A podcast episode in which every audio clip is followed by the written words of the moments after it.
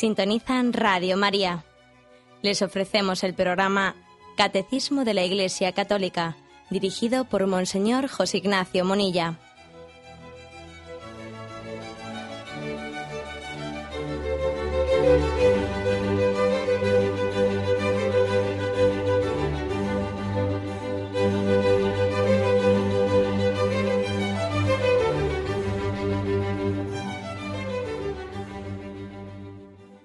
Cordial saludo a todos los oyentes de Radio María.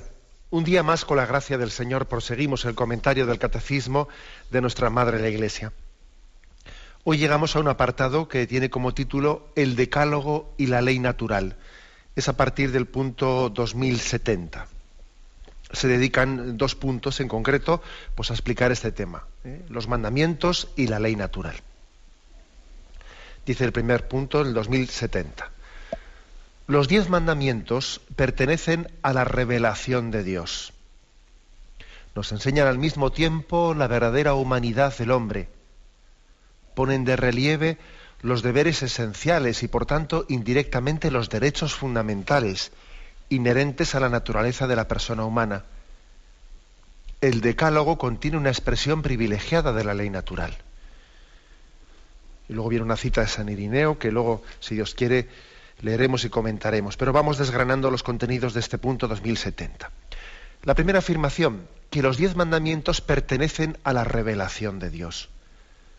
Entendamos que la revelación, siempre gratuita y motivada única y exclusivamente pues, por el amor misericordioso de Dios, que sale de sí mismo y en un tú a tú, en un diálogo con el hombre, se comunica sale a su encuentro, la revelación de Dios nos transmite el misterio oculto de Dios, nos transmite quién es Dios. También nos transmite la revelación cuál es la voluntad de Dios para el hombre. Y también la revelación nos transmite qué camino hemos de recurrir, ¿eh? hemos de recorrer para llegar hasta Dios. O sea, igual, simplificando, podría distinguirse en la revelación estos tres conceptos. ¿Quién es Dios? ¿A qué, eh, ¿a qué está llamado el hombre? Es decir, ¿qué, ¿cuál es la voluntad de Dios para nosotros? ¿Cuáles son los designios que Dios tiene reservados para el hombre? ¿Y qué camino ha de recurrir el hombre para llegar a ese destino? Tres conceptos, ¿no? Que lógicamente, pues en la Sagrada Escritura eh, en la que se recoge la revelación, pues son tres conceptos que están mezclados pero que si os fijáis, más o menos coinciden con esas eh, tres facetas desde las que Jesucristo se reveló como camino, verdad y vida. Cuando Jesús se revela como camino, verdad y vida, pues nos está, nos está diciendo con ello que Él responde a la pregunta de, de la verdad, ¿quién es Dios? Él responde a la pregunta de la vida, de cuál es la voluntad de Dios para el hombre. Dios quiere que el hombre viva y tenga vida eterna y comparta la vida de la bienaventuranza con Dios. Por tanto, Cristo es la vida. Y también Cristo es el camino, el que nos enseña el camino para llegar al Padre. ¿eh? Por lo tanto, los diez mandamientos forman parte también de la revelación de Dios. Porque Dios no se ha limitado a decirte quién es Él. Tampoco se ha limitado a decirte que desearía para ti la vida eterna, sino que ha tenido misericordia de nosotros y nos ha explicado los caminos concretos para llegar a Él.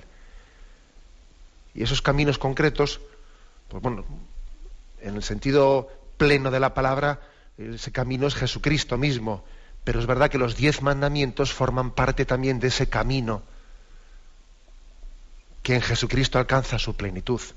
Los mandamientos son camino, para llegar a esa verdad en la que compartamos la vida bienaventurada de Dios. Por eso comienza así este punto. Los diez mandamientos pertenecen a la revelación de Dios. Dice la siguiente frase, nos enseñan al mismo tiempo la verdadera humanidad del hombre. Es decir, porque los diez mandamientos no se limitan a decir cómo tienes que llegar a Dios. Al mismo tiempo los diez mandamientos te están descubriendo a ti te descubren tu humanidad, te descubren quién eres tú. Porque si Dios te pide que tú actúes dignamente, si Dios te pide que, que tu vida no sea una vida meramente arrastrada pues, por, por, tus pasiones, que tu vida no sea una vida vivida a un nivel irracional o animal, sino que espera de ti una vida distinta, es porque Él te quiere comunicar con esos, con esos mandamientos morales que tú eres distinto, que tu dignidad es esencialmente diferente. A nadie se le puede pedir que actúe de una, de una forma determinada si su, si su, ser no es acorde con eso que se le pide. ¿no? Lo dice el refranero popular, no se le puede pedir peras al olmo. Claro, al olmo no se le puede pedir peras, porque hay que ser un peral para dar peras, ¿no? Bueno, pues esto es lo mismo. Es decir, si Dios te pide que tú vivas dignamente conforme a los diez mandamientos, es que Dios te quiere te quiere transmitir con ello no solo unas obligaciones morales, sino detrás de los mandamientos te está diciendo que tu dignidad es grande, que tú estás llamado a vivir como, como eres, como una condición de hijo de Dios. A imagen y semejanza de Dios te creó. Por eso Dios te puede pedir esos mandamientos. No se los podría, no se los podría pedir a alguien que no tuviese esa dignidad. Por eso dice aquí, los diez mandamientos nos enseñan al mismo tiempo la verdadera humanidad del hombre. La humanidad del hombre.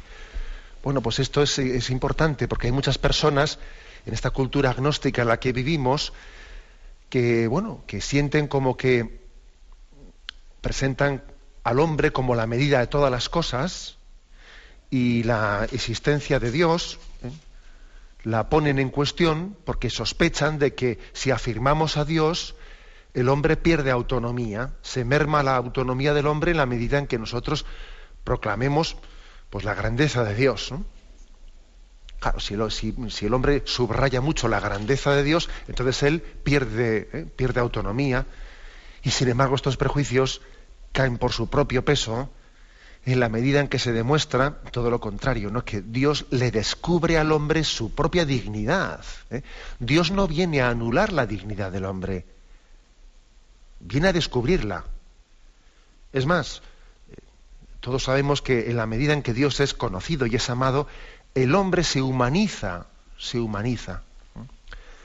Eh, la historia de la Iglesia demuestra que la fe cristiana es humanizadora, que la Iglesia es experta en humanidad y que ella muestra, muestra a Cristo como la culminación de las aspiraciones de plenitud de la humanidad y como el camino práctico para verlas realizadas.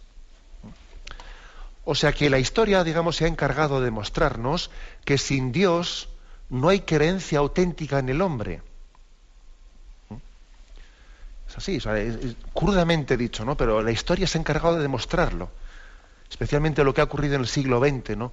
Pues con el marxismo y el nazismo, dos ideologías que niegan radicalmente a, Dios, ¿no? Entonces, ¿qué es, ¿qué es, lo que resulta? Pues que si Dios no existe, todo está permitido, ¿no? En aquella famosa expresión, si Dios no existe, todo está permitido. Parece que no hay nada que funde la verdad y la bondad, ¿no?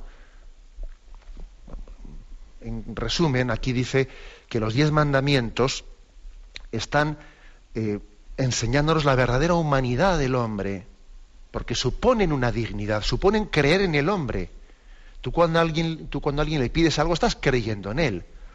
Cuando a un hijo le pones unos ideales altos, es porque crees en él. No solo le amas, le amas y crees en él. Claro, cuando a, alguien, a un hijo no se le pide nada, es que pobre niño, porque claro, estamos ya siempre bajando el listón, ¿no? Bueno, es que eso no es que tú le quieras más al niño, le quieres menos y crees menos en él. Cuando hay una, confianza en una persona y un amor a una persona, se, le exige más, se espera más de él. En este sentido es en el que el catecismo afirma ¿no? que los mandamientos, ese ideal alto, ese ideal alto supone ¿eh? fe en la humanidad y nos descubre nuestra vocación alta ¿no? a la que estamos llamados. Sigue adelante el punto ¿no? y dice la siguiente frase, los mandamientos ponen de relieve los deberes esenciales y por tanto indirectamente los derechos fundamentales.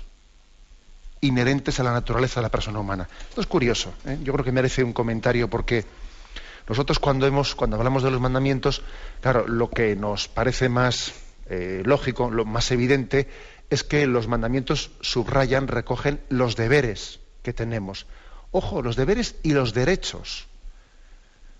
Detrás de los mandamientos de la ley de Dios también se recogen los derechos del hombre. Quizás no, no nos hayamos percatado de ello, pero sí, sí, es así. No existen deberes sin derechos, como tampoco existen derechos sin deberes. ¿no? Pues, por ejemplo, cuando, cuando dice el cuarto mandamiento, honrarás a tu padre y a tu madre, tenemos un deber. Tenemos un deber de, respeto, de amor, de reconocimiento hacia los que tanto han hecho por nosotros y han dado su vida por nosotros, ¿no? Y son también, eh, representan esa autoridad y esa paternidad de Dios. Pero al mismo tiempo tenemos un derecho. El hombre tiene derecho, el niño el hijo tiene derecho a unos padres, a una familia estable. El niño tiene derecho, así como no cabe decir que los padres tengan derecho a tener un hijo, porque un hijo no es un derecho, un hijo es un don. Sin embargo, sí cabe decir que un niño tiene derecho a tener unos padres y una familia estable. Y, una cosa es que, de alguna manera, la vida, eso se lo arrebate, pero lo que no puede ser es que nosotros le, arrebatemos por nuestro pecado ese derecho que tiene el niño a tener un padre y una madre. O sea que un mandamiento no solo es un, un deber, también es un derecho. O por ejemplo, ¿no? Pues el quinto mandamiento, no matarás. Por supuesto, tenemos el deber de respetar la vida y reconocer su dimensión sagrada. Pero al mismo tiempo tenemos un derecho el hombre tiene un derecho a la vida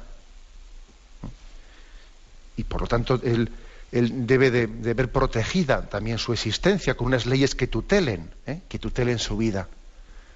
A veces, eh, por ejemplo, con el debate del aborto, ¿no? Se dicen tonterías tan grandes para intentar justificar un crimen como el hecho de que no, no, si yo no es que esté yo no es que esté a favor del aborto, yo, yo, yo, no lo haría, pero yo lo que estoy a favor es de que la gente elija, pueda elegir libremente. Oye, mira, no, no, no juguemos con las palabras. Si tú dices, yo estoy a favor de que la gente pueda elegir libremente, entonces resulta que ese niño no tiene derecho a la vida, ¿entiendes? Es que el derecho tiene que ser tutelado.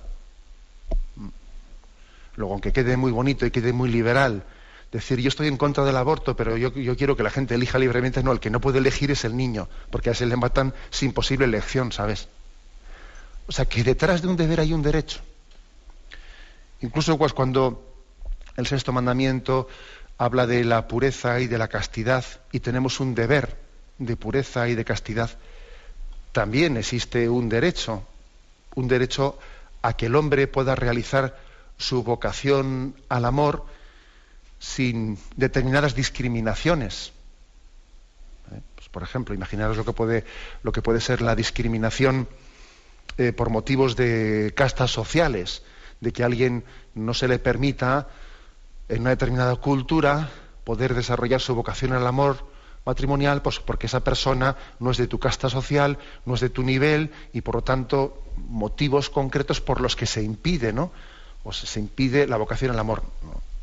Existe un deber a la pureza y a la castidad matrimonial y también existe un derecho a poder realizar esa vocación sin que nosotros los hombres pongamos impedimentos. O el séptimo mandamiento, ¿eh?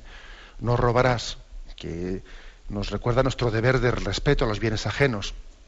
Pero ojo, también la Iglesia reconoce al mismo tiempo que tenemos, el hombre tiene un derecho a poder tener acceso a los bienes mínimos necesarios para su sustento. Tan es así que ya sabéis que la moral cristiana que nadie se escandalice, pero vamos, que eso forma parte de la doctrina social católica. Tal es así que la Iglesia ha dicho que, vamos, siempre ha dicho en su tradición, Santo Tomás de Aquino así lo decía, que no se considera robo cuando alguien eh, pues tiene que coger un determinado dinero o, un bien para su sustento que era imprescindible para necesario para poder subsistir, ¿no? Eso, no, eso la Iglesia no lo considera robo, sencillamente lo considera coger lo necesario para subsistir cuando resulta que igual está rodeado de, personas que nadan en la riqueza y desprecian a los pobres.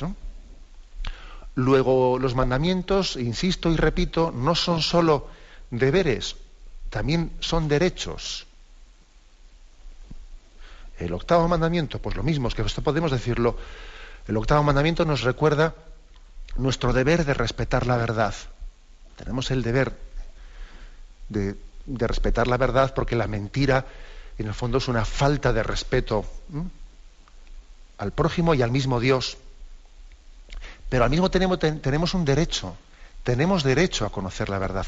Hombre, no he entendido de que no he entendido el derecho a conocer la verdad como si fuese el derecho al cotilleo. ¿eh? No, porque también existe, existe también un derecho a la intimidad de las personas y por lo tanto uno no puede alegar el derecho a conocer la verdad pues para cotillear de la vida íntima de los demás. Pero el hombre tiene derecho a conocer la verdad y a que no se le oculte la verdad de su vida, de su enfermedad, de su, de su existencia.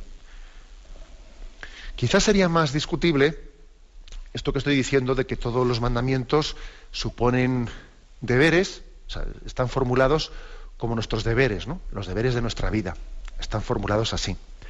Ahora, mm, sería más discutible si los primeros mandamientos, los que hacen referencia a la ley de Dios, perdón, a nuestra relación con Dios, también tienen, aparte de deberes, derechos, ¿no? Claro, cuando uno dice, amarás a Dios sobre todas las cosas. Yo tengo derecho, aparte de deber, ¿no? Yo tengo deber de amar a Dios de esa manera, pero yo tengo derecho a que Dios me ame así. No. Ahí sí que no cabe aplicar en los mandamientos eh, los tres primeros mandamientos que hablan de nuestra relación con Dios, ahí sí que el tema de, los derechos y los deberes no cabe aplicarlos estrictamente. Porque nosotros ante Dios, pues tenemos, no tenemos derecho a que Él nos ame de esa manera. O sea, nos ama gratuitamente, es por puro amor, no es porque el hombre tenga derecho, ¿no? O por ejemplo, santificar las fiestas. Hombre, el hombre no tiene derecho a la Eucaristía, no tiene un derecho a la Eucaristía dominical, es un puro don a lo que sí que tiene derecho el hombre es a la libertad religiosa. ¿eh? O sea que también aquí cabría aplicar, en cierto sentido, el, tema de los derechos. Claro, el hombre tiene derecho a que se respete su libertad religiosa para poder conocer y expresar su amor a Dios, para poder santificar las fiestas, para poder desarrollar ese culto de relación con Dios y también expresar su vida y su vida social conforme a los valores religiosos que profesa. O sea, que también incluso cabría aquí hacer este matiz. Bueno, pues como digo, dicen los diez mandamientos ponen de relieve los deberes esenciales y por tanto indirectamente los derechos fundamentales inherentes a la persona humana. Luego dice, el decálogo contiene una expresión privilegiada de la ley natural tuvimos tiempo, tuvimos tiempo de una manera bastante profusa de hablar de lo que es la ley natural, distinguiendo ahora de la ley positiva, de las leyes eh, eclesiales o de las leyes sociales, distinguimos los distintos tipos de leyes y ahora no me voy a detener en ello, lo doy un poco por supuesto, pero aquí se subraya que los diez mandamientos son una expresión privilegiada de la ley natural. Los diez mandamientos son ley positiva porque Dios positivamente así los ha expresado, pero antes de ser ley positiva eran ley natural. Antes de estar escritos en las tablas que Yahvé entregó a Moisés, estaban escritos en el corazón del hombre. Y dice los santos padres, ¿y por qué Dios escribió los mandamientos en las tablas de piedra si ya estaban escritos en el corazón? Pues porque, por desgracia, lo que está escrito en el corazón a veces queda emborronado, queda emborronado, y es difícil leerlo cuando no hay unos ojos muy clarividentes, ¿no? Y por eso Yahvé, por misericordia hacia nosotros, dijo, voy a escribir en tablas de piedra eso que escribí en el corazón del hombre, pero que veo que tantos hijos míos no son capaces de leerlo, ¿no? Y de entenderlo. Bien, pero continuaremos enseguida, tenemos un momento de reflexión.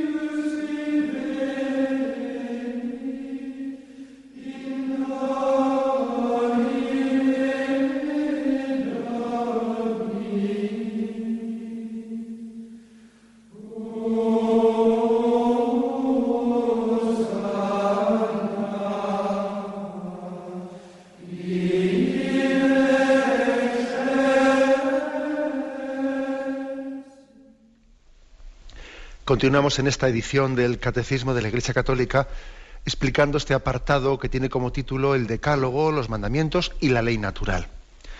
Y el punto 2070 concluía con una, cita de, con una cita de San Irineo, un santo padre de la Iglesia del siglo II, que dice, desde el comienzo, Dios había puesto en el corazón de los hombres los preceptos de la ley natural. Primeramente se contentó con recordárselos. Esto fue el decálogo. O sea, los diez mandamientos son como un recordatorio de Yahvé a lo que Él ha escrito en nosotros.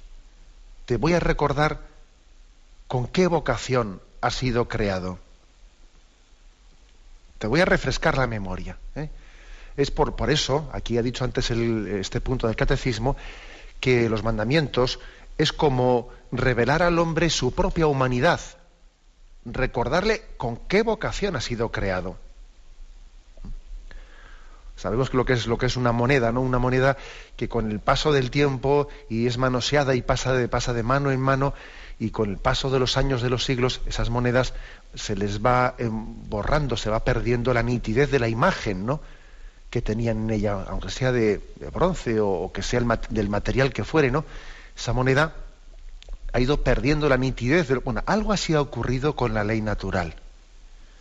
Dios la dejó inscrita en nuestro corazón, pero viendo que el decurso del tiempo y el efecto del pecado ha ido emborronando esa huella, esa imagen que Dios dejó en la ley natural, Dios decidió recordarnos a qué vocación estábamos llamando y cuál es el camino que le, que le permite al hombre vivir dignamente conforme a la vocación que Dios le ha dado. Por eso añade ¿eh? el punto 2071. Aunque accesibles a la sola razón, los preceptos del decálogo han sido revelados. Es decir, en, sí mismos son cognoscibles por la razón. Los diez mandamientos uno puede conocerlos sin necesidad de, de haber de ser cristiano o de incluso haber formado parte de esa revelación del pueblo de Israel, formando parte de otras culturas que no han conocido para nada la revelación, puede conocer eh, el contenido de los diez mandamientos como cierto, como verdadero, desde el punto de vista de la razón. Pero dice que han sido revelados. ¿Por qué? Aquí lo explica. Para alcanzar un conocimiento completo y cierto de las exigencias de la ley natural. dice dos cosas, ¿eh? Para que el conocimiento pueda ser completo y cierto. Porque a veces nosotros con nuestra razón sí conocemos la verdad. O sea, no vamos a hacer, no hacemos ¿no? una visión negativa, pero plenamente negativa, ¿no? Pero somos conscientes de que la razón conoce parcialmente la mayoría de las veces, que no tiene un conocimiento completo. Y, y dice completo y cierto. Y claro, a veces nosotros conocemos, pero conocemos con un, con un grado de certeza muy limitado con un grado de inseguridad muy grande, ¿no? Y cuando el hombre no conoce con, una, con la certeza suficiente el, el, fin de su vida o el camino que debe de, de recorrer en su vida, si uno no tiene una certeza grande, es muy difícil pedirle después que se entregue con decisión a ese camino. Esto es muy importante, yo creo que lo que estoy diciendo ahora mismo, porque Dice aquel refrán, ¿no? Que quien tiene un porqué, quien tiene una meta clara en la vida, no le importa cualquier cómo. Si yo tengo un porqué, no me importa cualquier cómo. Es decir, seré capaz de superar dificultades, seré capaz de prodigarme y entregarme en alma, corazón y vida porque sé a dónde me dirijo. Pero claro, cuando no tengo certeza, cuando sí mi razón, mi razón más o menos me dice que esto debe ser de ley natural, pues el respeto de, eh, de la vida o, el respeto de la pureza, pero no lo tengo muy claro porque otros me dicen lo contrario. Entonces, cuando, cuando yo vivo en una incertidumbre muy grande, es difícil que se me pueda pedir una heroicidad en la entrega a, a, ese precepto moral, porque no lo tengo claro. Sí, creo que lo conozco, pero no estoy seguro del todo. Por eso era importante la revelación de los diez mandamientos, para sacarnos pues no únicamente de un conocimiento parcial, sino dubitativo. Porque mientras que uno no lo tenga claro, y si Dios te lo ha revelado, tienes claro que esa es su voluntad y que por lo tanto debes de respetar esos mandamientos, entonces sí, es más fácil pedirte que pongas toda la carne en el asador y que luches contra las tentaciones, porque claro, pues porque Dios te ha, te ha revelado con certeza y seguridad que ese es su camino. Muchas veces nos pensamos que el motivo por el que el hombre se aparta, se aparta de, bueno, pues de un camino de una vida digna y vive en pecado, es porque, nos, porque el, espíritu es fuerte, la carne es débil, y por motivo de que la carne es débil, nos falta una fuerza de voluntad y entonces somos arrastrados al pecado. Bien, puede ser, puede ser. Pero yo creo que todavía hay una razón más fuerte, que es no ya por falta de fuerza de voluntad, sino porque no tenemos las ideas claras, porque no te has, no has acabado de, de, de entender que Dios quiere de ti para que seas feliz, que cumplas esos mandamientos. O sea, que de esos mandamientos está cifrada tu felicidad, que Dios te los ha revelado por tu bien. Entonces, ojo, es que hay dos, hay dos motivos por los que el hombre puede pecar. Uno es eh, el que yo creo que más veces eh, solemos alegarlo, ¿no? El que, claro, es que, eh, pues sí, estaría muy bien cumplir el bien, pero claro, como, el, como la carne es débil, soy arrastrado. Bien, pero yo creo que con más frecuencia todavía que esto, el motivo por el que el hombre peca y se aleja es por no aceptar la revelación de Dios, de los diez mandamientos, en los que se te descubre que tu camino de felicidad es ese, no te engañes, que ahí está tu felicidad cifrada. Dios en los diez mandamientos te está recordando lo que es de ley natural, lo que estaba escrito en tu corazón y que fruto del pecado se te ha ido liando la cabeza pero que, pues vamos, para aclararte y para, para dar luz y para tener misericordia de, de, ti que vives en la confusión, Dios te revela y te descubre los diez mandamientos. ¿Mm?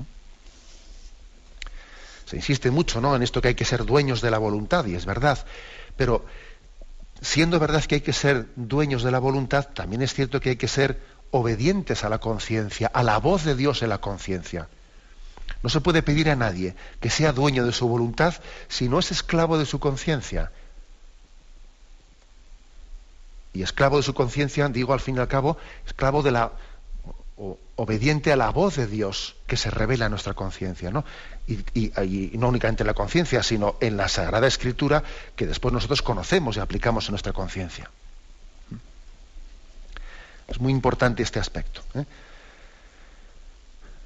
Nosotros creemos, por lo tanto, que el conocer la verdad nos dispone y nos capacita para poder, para poder entregarnos a ella. Es un aspecto fundamental. Por eso Dios ha querido revelarse. Es verdad que luego vendrá Jesucristo y Jesucristo complementa esta revelación, porque el Señor no se, Él no se limita, como en el Antiguo Testamento, a darnos a conocer el camino de Dios, sino que también nos da su gracia. Por eso aquí en la cita de San Irineo dice, mm, primeramente, ya ve, Dios se limitó a recordarnos los mandamientos.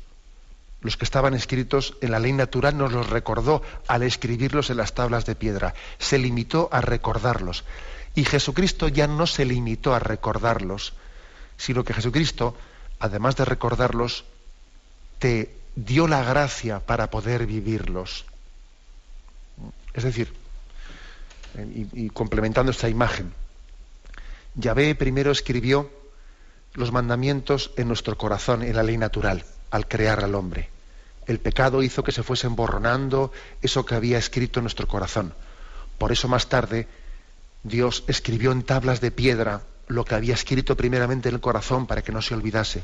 Pero luego vino Jesucristo y en la plenitud de la revelación no solo recordó lo que estaba escrito, sino que también nos dio la gracia para que esas tablas de piedra volviesen de nuevo a estar grabadas en el corazón del hombre por la gracia de Cristo. Jesucristo no se limita a recordar, sino nos da la gracia para que esas tablas de piedra vuelvan a estar grabadas en el corazón del hombre. Tenemos un momento de reflexión y continuaremos enseguida.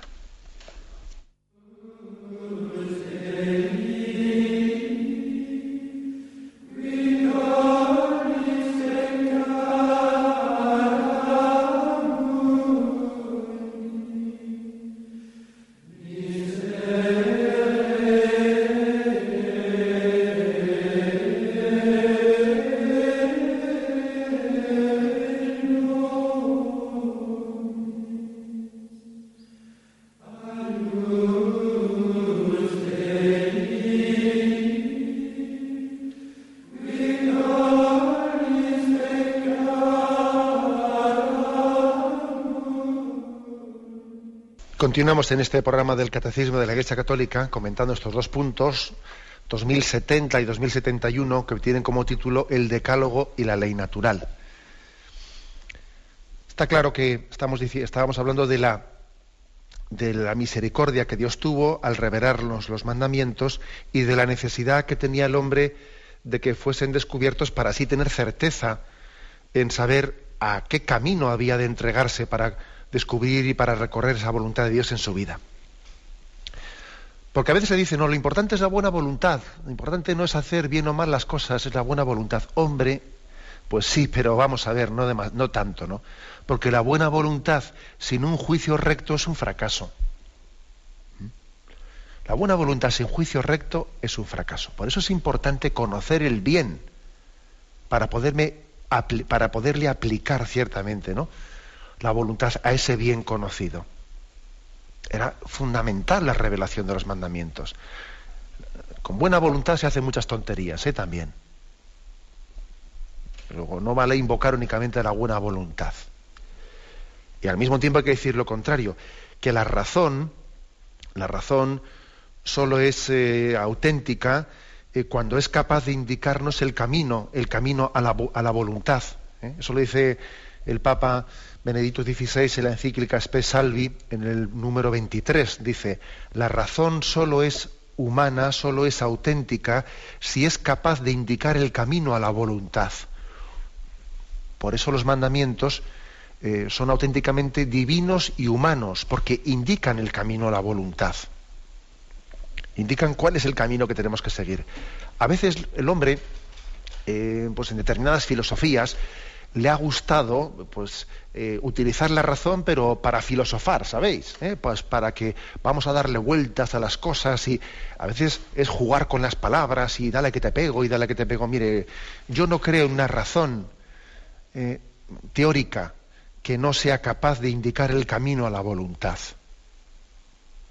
Lo bueno de los mandamientos es que son una luz para la razón una luz para la razón que indican el camino a la voluntad es la verdad que se convierte en bien.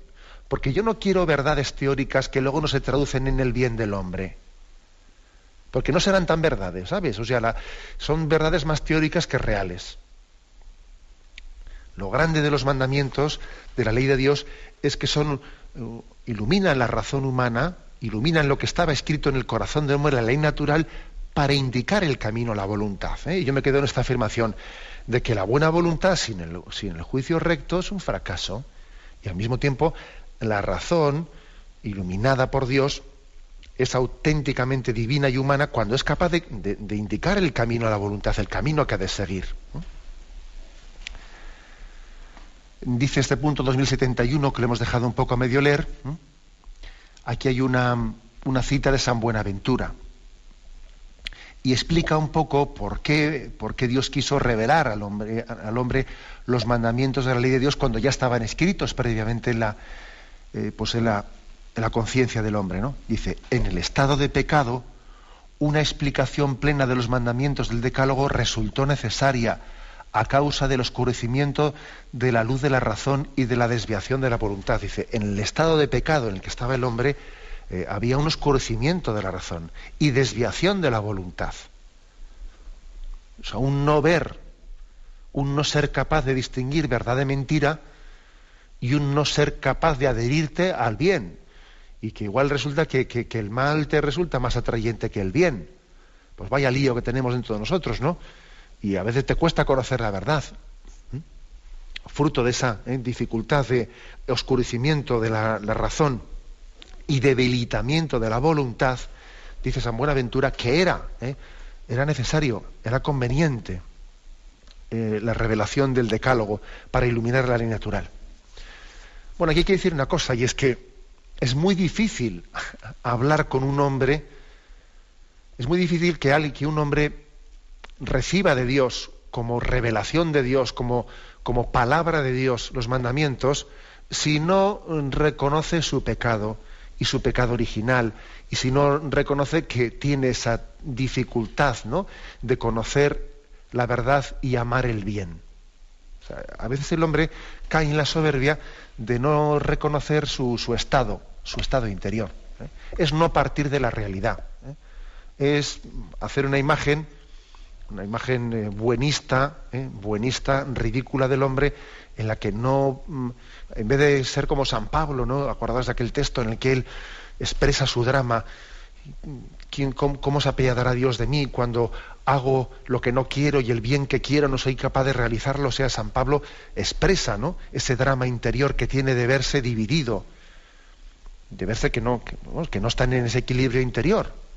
Hago lo que no quiero. ¿eh? y aquello que decido realizar no me veo capaz de llevarlo a cabo. Bueno, pues eh, San Pablo es un hombre, un hombre que vive en verdad, ¿eh? que parte del reconocimiento humilde de su verdad. Cuando el hombre no parte, ¿no? Mm, no parte de esa, realidad, le cuesta mucho recibir los diez mandamientos. Porque en vez, de, en vez de recibirlos como una misericordia de Dios que viene en mi auxilio, le parecerán que vienen a quitarme mi libertad.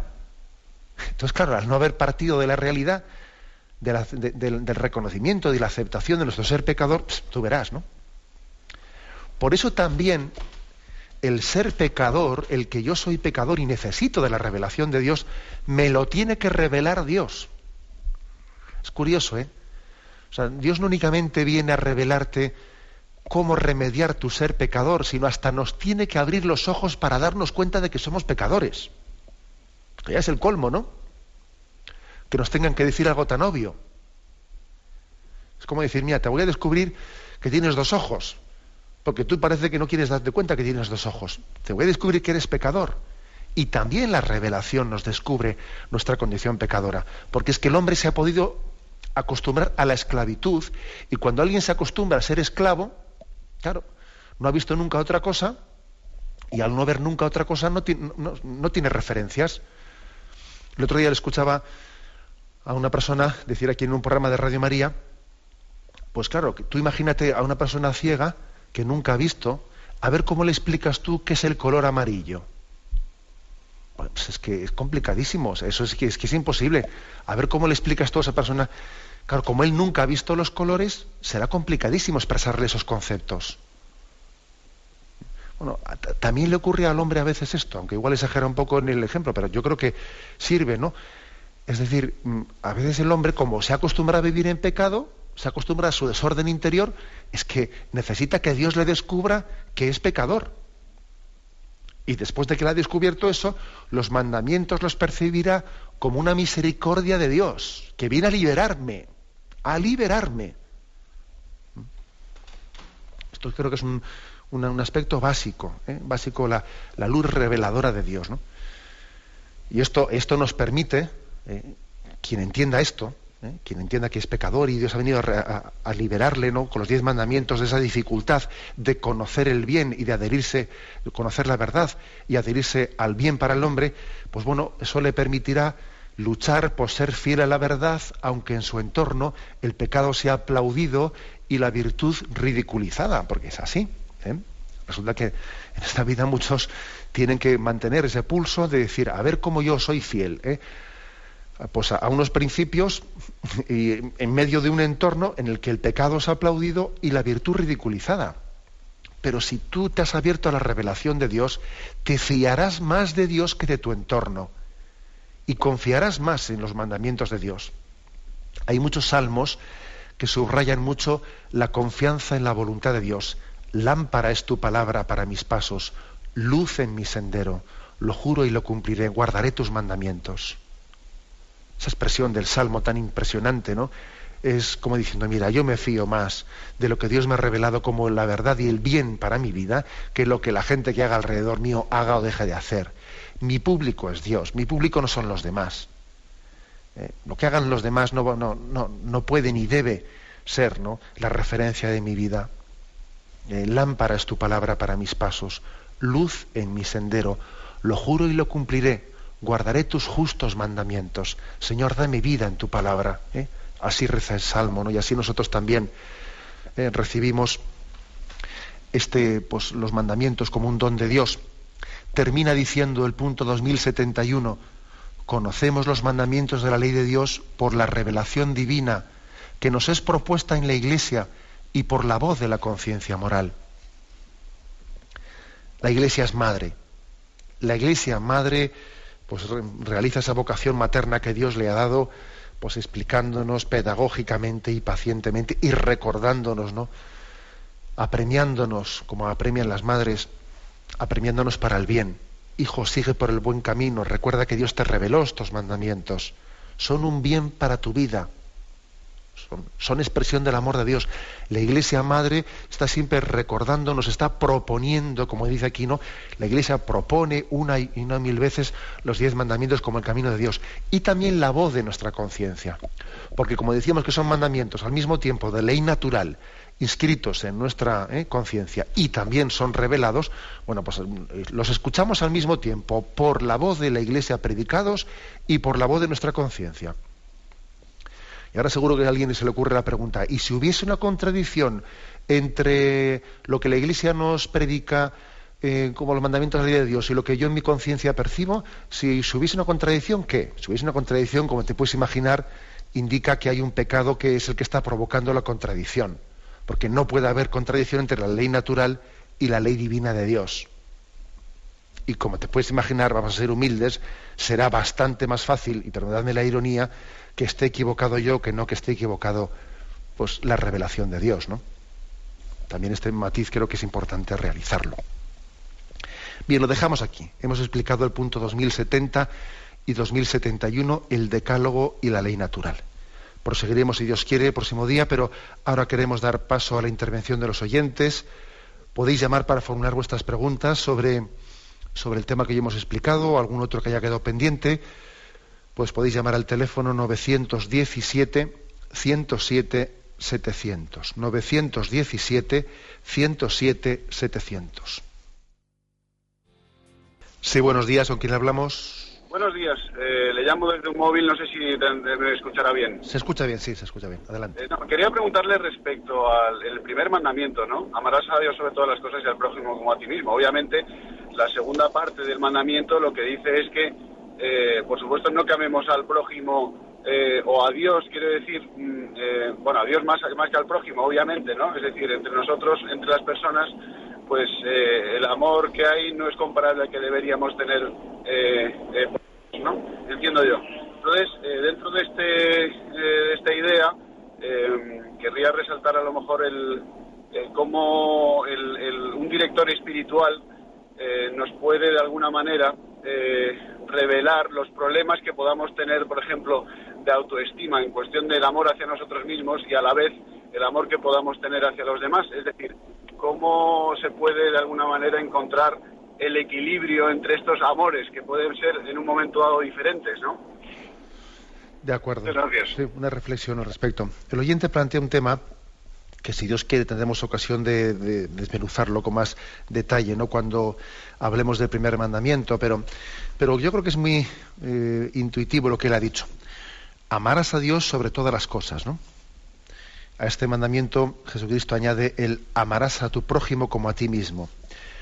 Em, lo que Dios nos permite es también descubrir, ¿eh? es decir, Dios al amarnos, al amarnos, nosotros caemos en cuenta de nuestra dignidad. Un problema es que el hombre no se quiere a sí mismo hasta que no comprende que Dios le ama. ¿eh? Es decir, el amor hacia nosotros mismos suele ser un amor a veces e-, egocéntrico, ególatra, nos queremos mal, a veces hasta nos autodespreciamos. O sea, el amor de Dios, el amor que Dios te tiene, ¿eh? Eh, es el que te permite también quererte bien. Por eso detrás del primer mandamiento, esto me lo vais a escuchar muchas veces, ¿eh? detrás del primer mandamiento, amarás a Dios sobre todas las cosas, hay un déjate amar por Dios sobre todas las cosas. Y eso permite que tú te quieras a ti mismo y así queriéndote a ti mismo puedas querer a los demás. ¿eh? Porque es imposible querer a los demás desde el autodesprecio. Eso no es un auténtico amor, es falso tal, ¿eh? tal concepto. Pero bien, damos paso a un siguiente oyente. Buenos días, ¿con quién hablamos? Hola, buenos días. Le llamo de Salamanca, soy Soledad. Adelante, Soledad. Mire, mm, ya me mm, tengo una obsesión. Primero que tengo una obsesión, porque ayer cuando hablaba usted sobre la incineración de los, de los difuntos, yo a mi marido hace va a ser nueve años que falleció y lo incineramos y echamos sus cenizas al mar, aunque mi, mi hija, la mayor, y yo nos quedamos con, con unas poquitas y las tenemos en casa.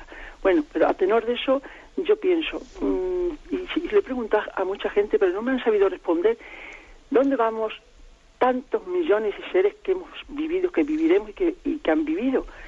Si, si resucitamos con el cuerpo, porque primero va el alma, ¿eh? el, alma es el que sube al cielo o donde tengamos que ir, pero luego cuando se resucite el cuerpo, ¿dónde cabemos tantísimos millones de seres? Es, es que es una obsesión la que tengo, Monseñor, de verdad, que algunas veces pienso, Dios mío, mm, yo tengo, yo tengo mucha fe, yo, creo en Dios, claro, y sé que para Él nada es imposible, pero me obsesiona esa, esa idea, perdone. De acuerdo. Mire, yo creo que mm, viva usted en paz, ¿no? Viva en paz porque hay que decir en primer lugar que esa obsesión, como dice usted, viene como fruto de intentar imaginar las cosas y nuestra imaginación se queda muy corta, ¿no? Usted cuando dice, ¿dónde vamos a caber tantos? Pero hombre, usted se puede imaginar que es, un, problema de nuestra imaginación. Dios es eterno, ¿no?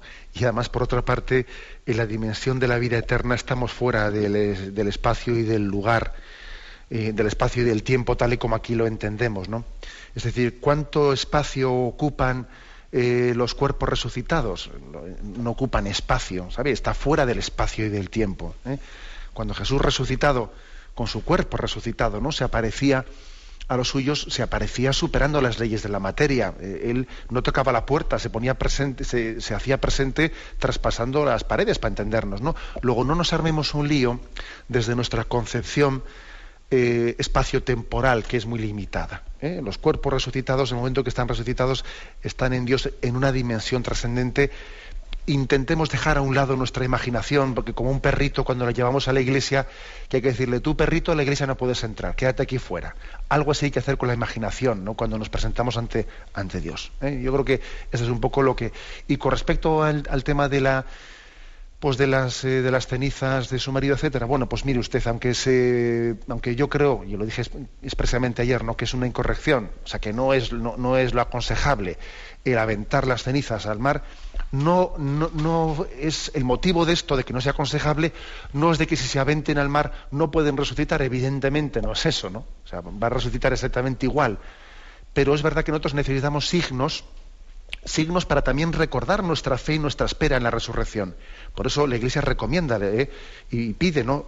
que, los cuerpos sean enterrados, bien sea una vez incinerados o no incinerados, pero que sean enterrados para que tengamos un signo. Por eso yo le aconsejo que esa, esa parte de las cenizas que tienen en casa, pues cuando tengan alguna ocasión, pues puedan depositarlas pues en el cementerio con motivo de algún fallecimiento de otro ser querido, etcétera, introduciéndolas en alguna de las eh, de, los sepulcros, porque creo que es una manera de enfatizar eso, tener las cenizas en casa, pues qué quiere que le diga, yo creo que no es lo más conveniente.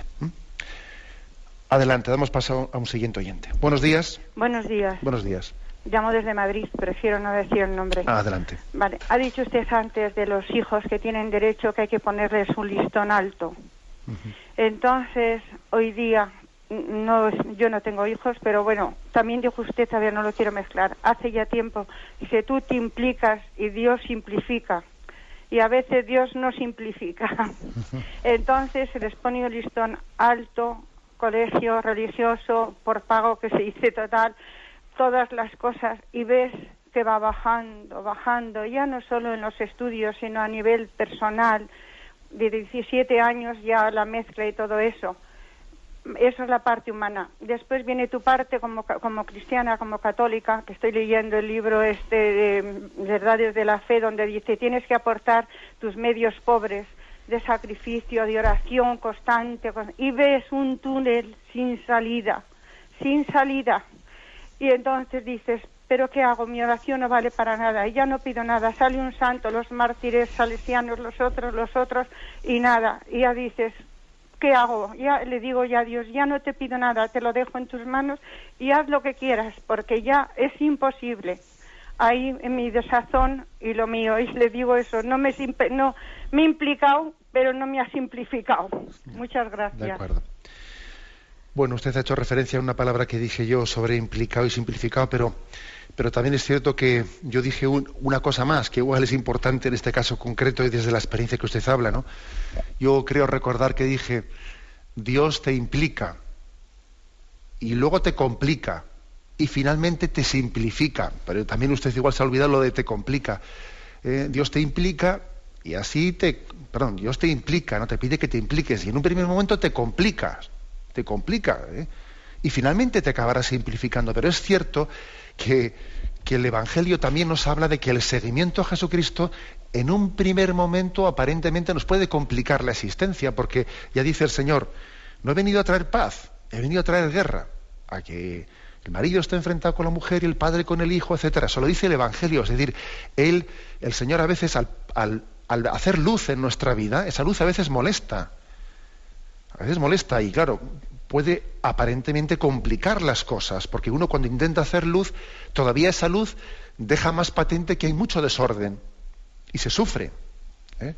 Por eso en esa expresión Dios te implica, y así te complica y finalmente te simplificará. Claro, cuando todas esas dificultades, cuando esa violencia que sufre el reino de Dios finalmente se haga luz en ella, entonces ¿no? de esa complejidad desembocaremos en una simplicidad, porque en Dios todo es sencillo. Somos nosotros los que lo complicamos. En Dios todo es sencillo. ¿eh? Entonces, bueno, pues tenga usted fe, perseverancia, porque está claro que está usted pasando una, una etapa dura. Lo de los 17 años, pues es que ya sabemos, somos conscientes de que es una edad malísima, ¿eh? pero tenga usted fe y perseverancia, ¿eh? que Dios pasará también de ese, de ese grado de complicación al de simplificación en su vida. ¿Eh? Adelante, vamos a dar paso a una última llamada. Buenos días. Buenos días. Buenos días, le escuchamos. Mire, me llamo Joan, soy de Barcelona. me ha gustado mucho la relación que ha hecho entre los mandamientos y la ley natural.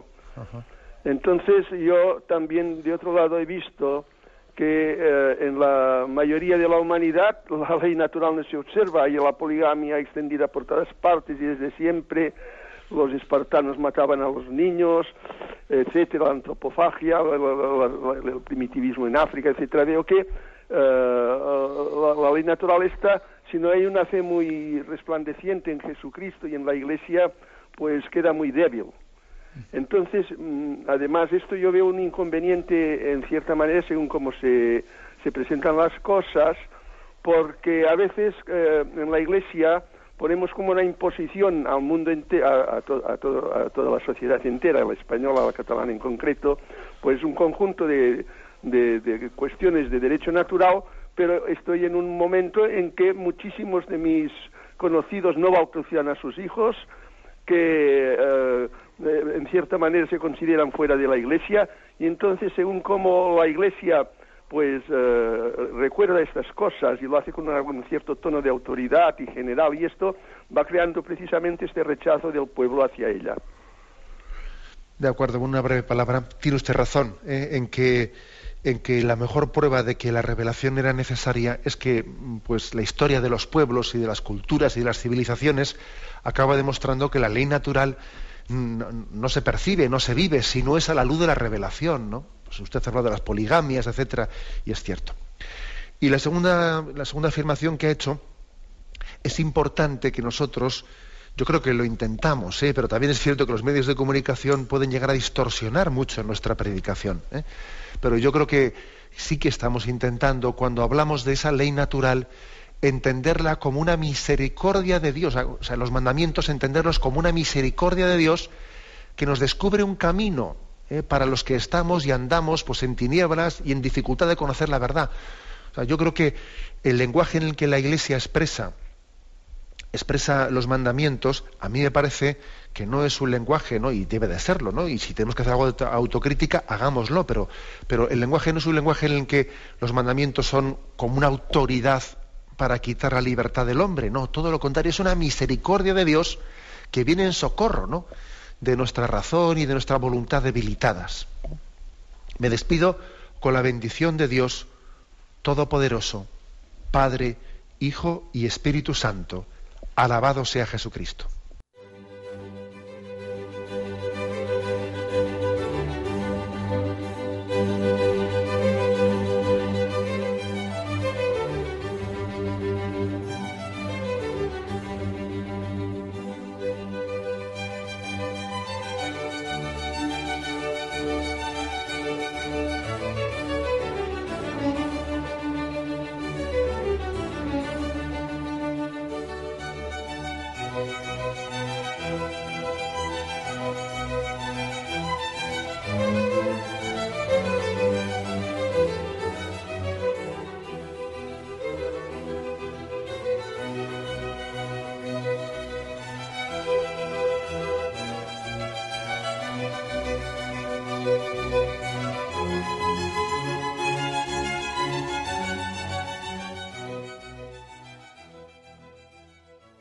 Hemos ofrecido el programa Catecismo de la Iglesia Católica, dirigido por Monseñor José Ignacio Monilla.